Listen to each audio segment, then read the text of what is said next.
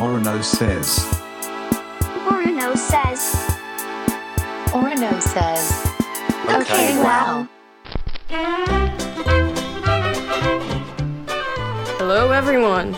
It's me, Orno, from Superorganism, I guess. Um, Orno says, okay, well. この番組では、俺が会ったことない人を呼んだりして、いろいろ話します。いろいろ。うん。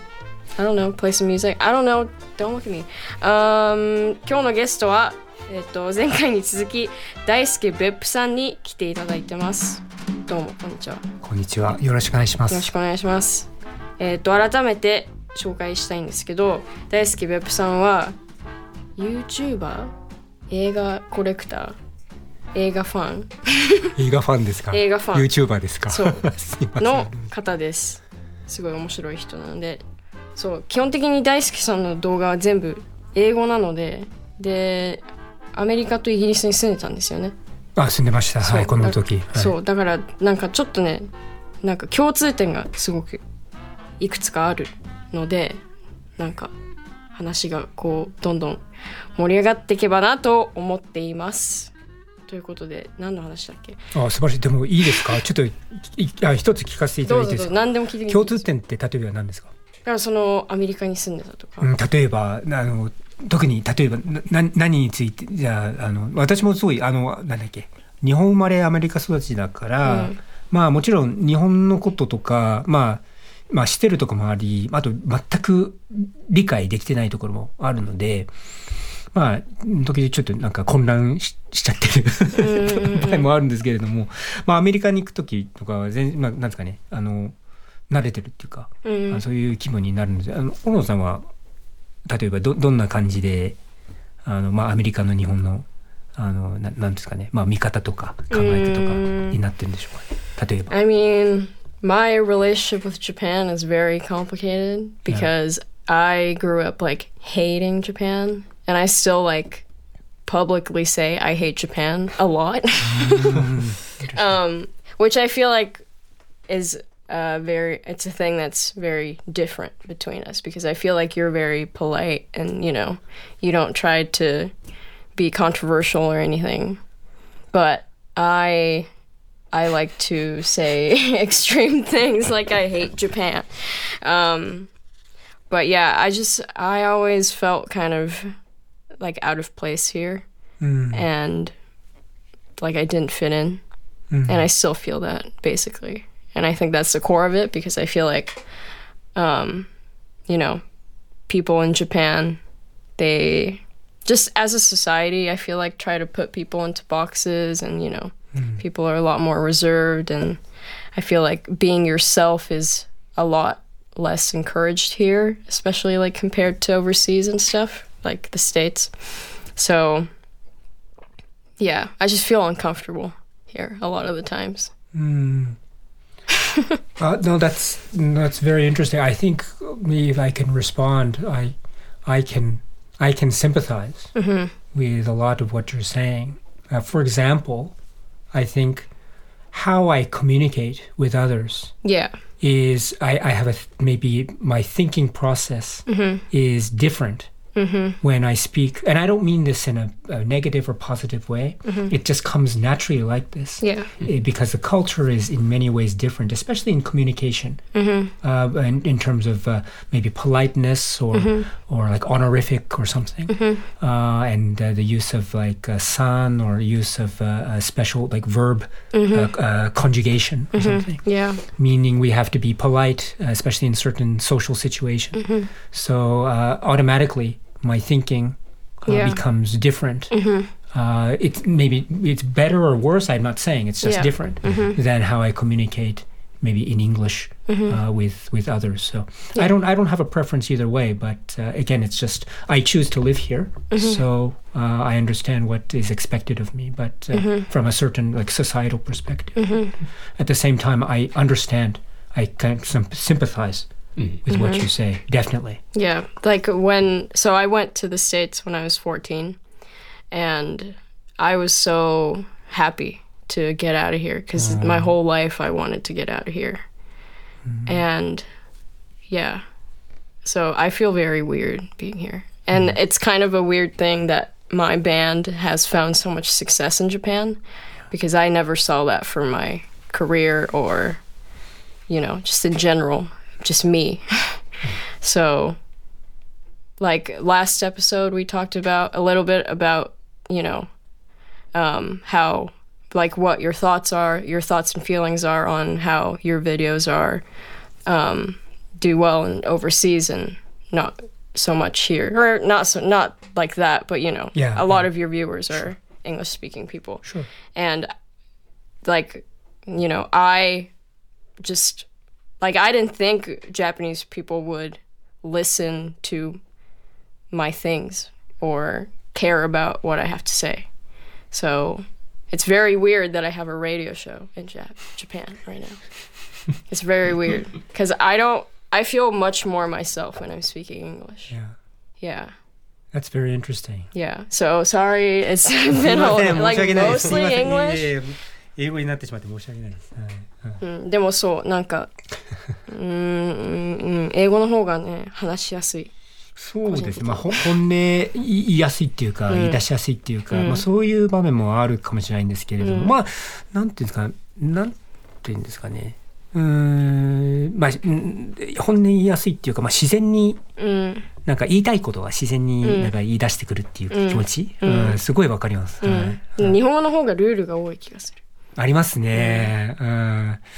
ルールもあるし、あと、なん、なんていうんですかね。あの、もし失敗しちゃったら、どういう反応が出てくるのか、ちょっと、あの、正直時々ね、あの、怖いんですけれども。怖い怖いうん怒られたらちょっとどう、どうしようかな、ちょっと時々思っちゃったりするんですけども。うんまあ仕方がないですね。うん、仕方がない。仕方がない。でもそうだからでも結局でもそういう結局今こう話せてるのはこう自分が今日本でこの TBS でラジオできてるから大輔さんと話せてるっていうのもあるからそうです。最終的に言うとすごい感謝してるけど it's a, it's a complicated thing It's complicated. It's very Yes. complicated. Oh wow, it's complicated. oh wow it's very complicated um anyway that was a, a very deep chat what do you think Elliot I think it's really sweet.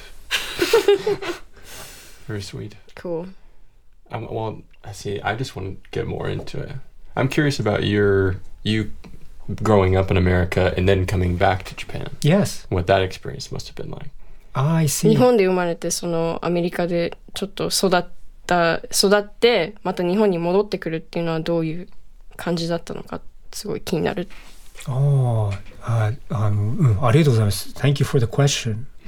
You can respond in English. Oh, and I thank can you. translate, So, so I think maybe, um, so I also can say that my my maybe relationship with Japan and my relationship with the United States is not without complication. So it is also somewhat complicated, but that's okay. Uh, so while I love certain aspects of my time in, say, the United States, uh, at the same time, uh, I was, uh, it was uh, sometimes uh, unhappy. And, uh, you know, maybe I had some uh, run ins with kind of uh, maybe s- kind of slightly racist or sort of unpleasant uh, uh, attitudes. Not always, not everyone, but Yeah. once in a while. And so uh, I think, especially uh, when I experienced that, it was when I was maybe a young teenager. So that meant that I was very sensitive. And I think I took it to heart more strongly than I should have. Mm-hmm. So while I like America and certain aspects very much, there is a, some part of me that feels actually a little bit out of place mm-hmm. when I'm living in the States. And that's not 100% like that, but maybe, mm-hmm. I don't know, maybe 20% or, Yeah. or, or 30%. I don't, It's maybe not there. 30. It's, it's a little bit there. So I don't feel wholly at home. I feel very much at home, but not 100%. percent So now I decide. Oh, I decided to move back to Japan, and uh, and now I'm living here, and I have uh, I'm, I have a family, and I'm living and I work here, and I, I enjoy myself very much. So I enjoy Japan very much.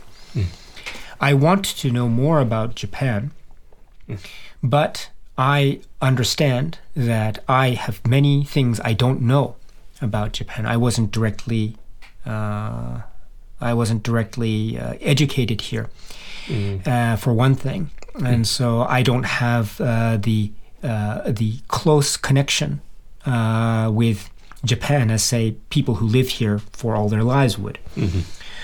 Uh, maybe Orono, you may know that, or you may understand uh, when I say that. I think in Japan as well, there's a sense of like, a, I don't mean this in a bad way. There's a sense of like a mm-hmm. collective, mm-hmm. and so if if one person or some some something comes up, everyone will know about it, mm-hmm. more or less.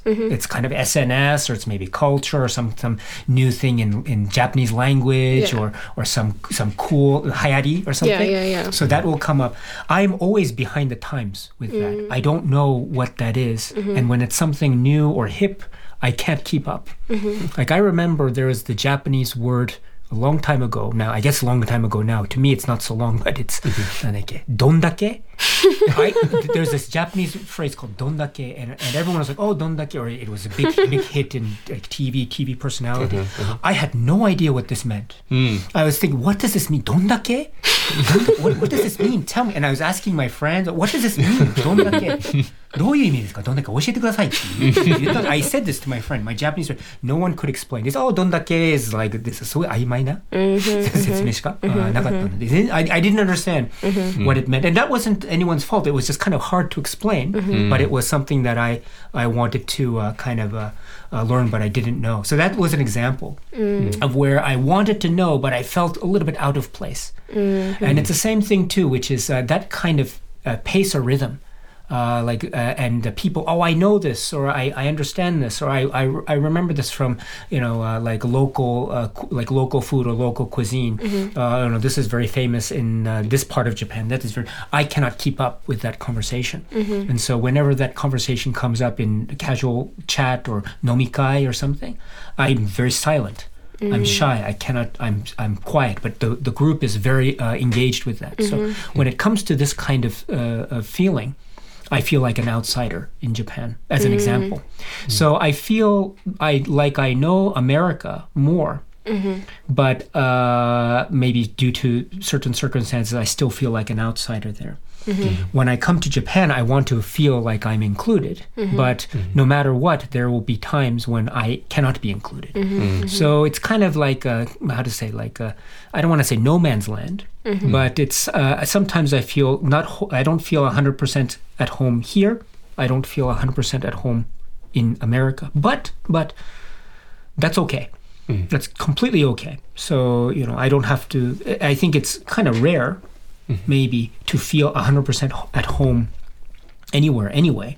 Uh, and it's it's okay to feel out of place uh, for a little bit. Uh, I think uh, that's very. Of course, if you feel out of place, like ninety percent, hundred percent, maybe it's a consideration to move. And that's I, I felt that way uh, in my life many times. But uh, I feel uh, not hundred percent, but I feel uh, reasonably uh, comfortable Uh, living here, and whenever I go back to the states, same thing. Uh, maybe, but I feel reasonably comfortable there. It's not hundred percent, but uh, it's it's very acceptable. And again, that's not anyone's fault. That's Yeah. maybe more my fault than anyone else. I have to learn a bit more. I have to be a bit more flexible, uh, and I'm not. But uh, uh, but uh, you know, uh, uh, 仕方がない. C'est la vie. Uh, oh well. So, uh, but uh, you know, uh, I'm I'm not unhappy. I'm very happy uh, where I am. Although I admit, uh, once in a while, I do feel out of place. Yes. っていうことです。Wow, that was a lot. Thank you. Um, Thank you for that ごめん answer. なさいね。なんかこういう話になってしまって。すみません。あのすごい。緒にでもはいなん結構ねお多かったからどこから始めればいいかわかんないんだけど、なんだろうその日本とアメリカ両方でもなんかフィットインしないっていう気持ちがあるんですよね。そうです。100%フィット感があるわけないんですよね。あのいずれも。うんうん、多分ねそのなんだろうそそのバイブスがなんとなく大好きさんの動画を見て受け取ったんだと思う自分もそういうところがあるし嬉しいです。a lot of my closest friends are kind of outsiders and you know they grew up in two different places and stuff like that so yeah it's it's cool and also i wanted to say i about you like not knowing what the trends are and stuff and not being on top of that i think that's exactly why you're so cool because you're just yourself and you like the things that you like and you don't pay attention to the trends. So I think that's very cool. Oh, that's very kind of you. Thank you so Yeah. much. Oh, wow. I'm I'm I'm very happy. Yeah, thank you. thank you. You're welcome. um, え嬉しいな。ありがとうございます。どうしよう。どうしよう。どうしよう。